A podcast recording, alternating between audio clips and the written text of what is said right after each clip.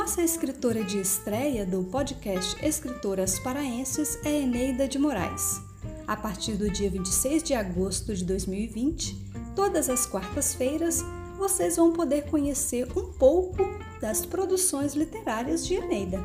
Nascida em Belém do Pará em 1904 e falecida em 1971 no Rio de Janeiro, Eneida de Moraes foi jornalista, escritora, militante política, pesquisadora e uma das mais profundas conhecedoras e divulgadoras do carnaval brasileiro.